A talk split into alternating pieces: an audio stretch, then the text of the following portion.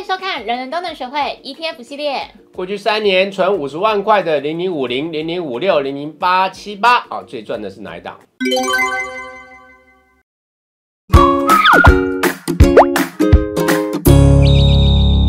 对哦，嗯，你为什么这次我们要讨论是存五十万？为什么不是三十万？为什么不是二十万？因为你知道我们前面几集有做到一个题目是说，如果你想要每年就是领三万六千元的股利，嗯大概你的基本单位就是要存到五十万元的高股息 ETF，、哦比如说像元大高股息零零五六，或是国泰永续高股息零零八七八。结果就有网友在下面留言说，哎，那如果这个五十万我们是存零零五零元大台湾五十呢？你看我们都有看网友留言哦。哦，如果照这样问下去的话，我们是不是要要时候会到时候会不会出现二十档 ETF？对啊，来试算看看。问的名单超长。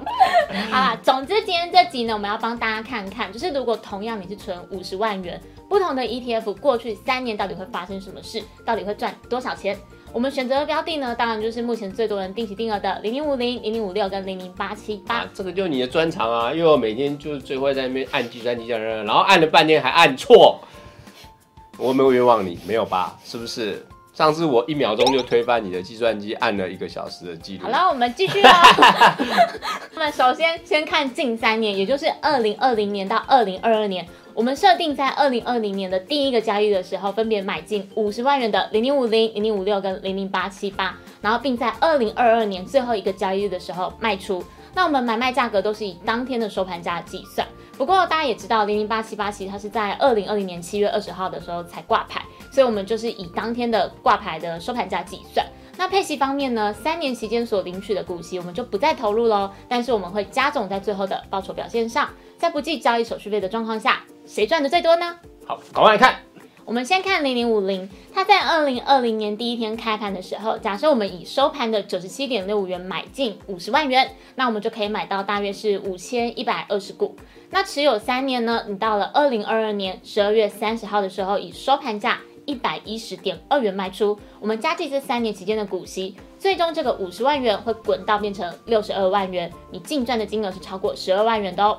韩系的报酬率呢是二十五点一三 percent，它是三档 ETF 中最多的。其次呢是人气的高股息 ETF 零零八七八，它股价从挂牌当天的十五点三二元成长到十六点一七元，加计股息后，你的五十万元会变成六十万元左右，韩系的累计报酬率为十九点九七 percent。第三名则是零零五六，它起初的五十万元存了三年，计入股息后，期末的市值总额为五十三万元左右，那获利大概只有三万元多，累积的含息报酬率是六 percent 左右。那其实我们可以发现，主要是因为它的股价是下跌的。好，这个数字呢，啊，从零零五零啊跟零零八七八，我们先来做个比较的话，我们也不会太意外啊，因为如果以比较长期的时间来看，零零五零呢长期报酬率哦是会比较高于这个高股息 ETF 的表现啊，主要是因为它的这个资本利的，也就是价差的这部分成长会比较大。但如果用领的股息来看呢，啊，那就是高股息它会领的比较多一点啊。那因为这一次的计算呢，啊，股息没有再投入哦，所以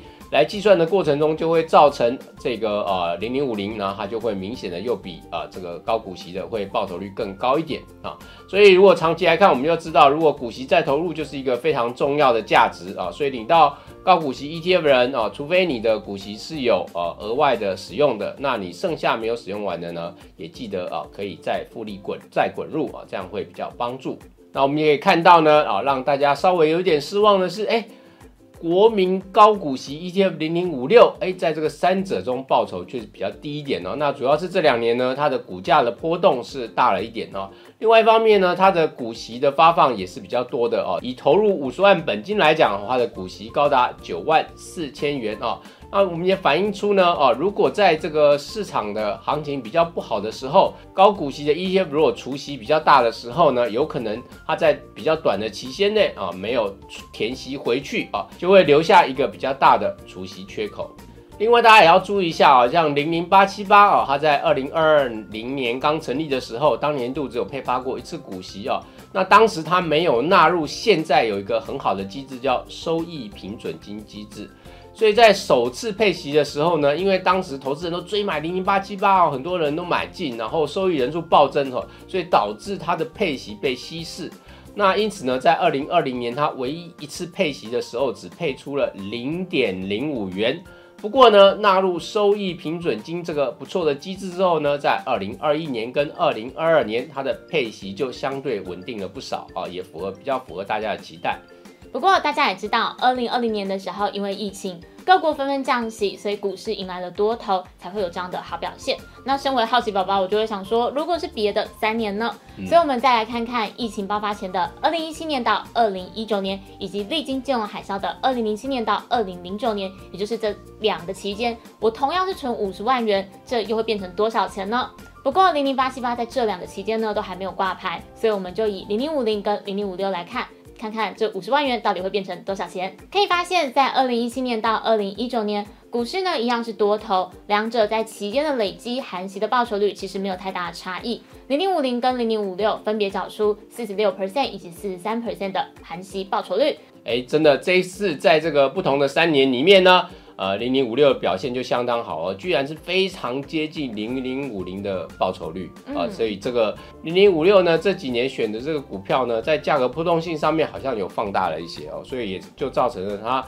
在呃二零一七到二零一九有一个还不错的报酬率，但是到了二零二零跟二零二二的时候呢，这个价格波动也就相对大了一点啊。那因为它现在新的成分股呢，会从三十档变成五十档，哦，所以这个目标也是希望能够降低的它的这个波动度。那我们就接下来再看未来的这三年哦，从二零二三年开始到二零二五年，我们看看新的零零五六五十档成分股之后哦，它是不是在这个波动方面呢会更收敛一点？刚刚我们看的二零一七到二零一九，其实算是一个大多头的情况。那相信大家一定很好奇啦，因为我们最后要来看看，在一个大空头，也就是金融海啸，存零零五零跟零零五六到底会发生什么事情？赶快来看图卡。哎，我也很有兴趣哦，多少呢？嗯，当然很惊讶吧？我原本以为会是负值的，但实际上零零五零跟零零五六，如果你在二零零七年就是存到二零零九年的话，这三年其实它还是缴出正报酬的哦。以零零五零来看。它的股价在二零零七年的时候，大约是在五十八元。哦，好甜的价格，现在都没有了。对，但你看二零零九年的时候，就是股价虽然小跌，但因为它期间配息的关系，投资人大概这三年存下来，你的五十万元大概还是可以增加，就是三万元。所以有没有发现这一点？在空头的时候呢，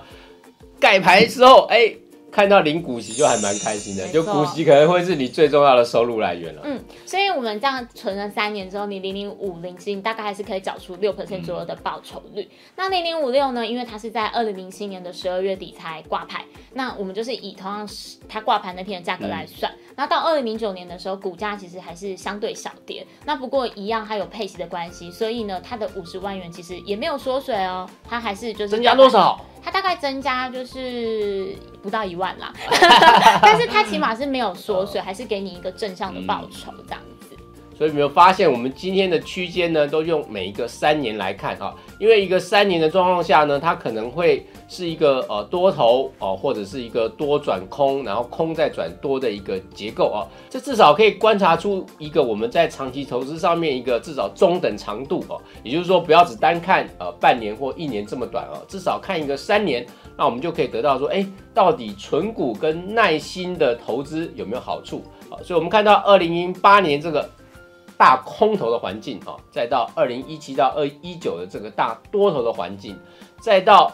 二零二零到二零二二这一个很激烈的多空转折的环境啊，我们可以看到啊，在这个三个期间呢啊，他们的报酬都是正数，也就是说，长期投资者啊，你的耐心还是得到了回报啊，只是说哦，最大的差别是在说多头的你的价差可能赚得多，那空头呢？你就要靠呃价差，虽然跌了，但是有股息弥补你。所以呢，存股的时候虽然一开始不会给你很大的获利啊，但是有耐心的时候存着哦，特别是空头的时候，你领到的股息，哎，这个时候呢，股价低哦，你如果再把这些股息拿回去买你的这个单位数呢，接下来转到多头的时候呢，通常结果都不会让你失望的。以上就是今天的内容。如果喜欢我们的节目，记得帮我们按赞、订阅、加分享、开启小铃铛哦。Smart 人人都能学会 ETF。我们下次见，拜拜。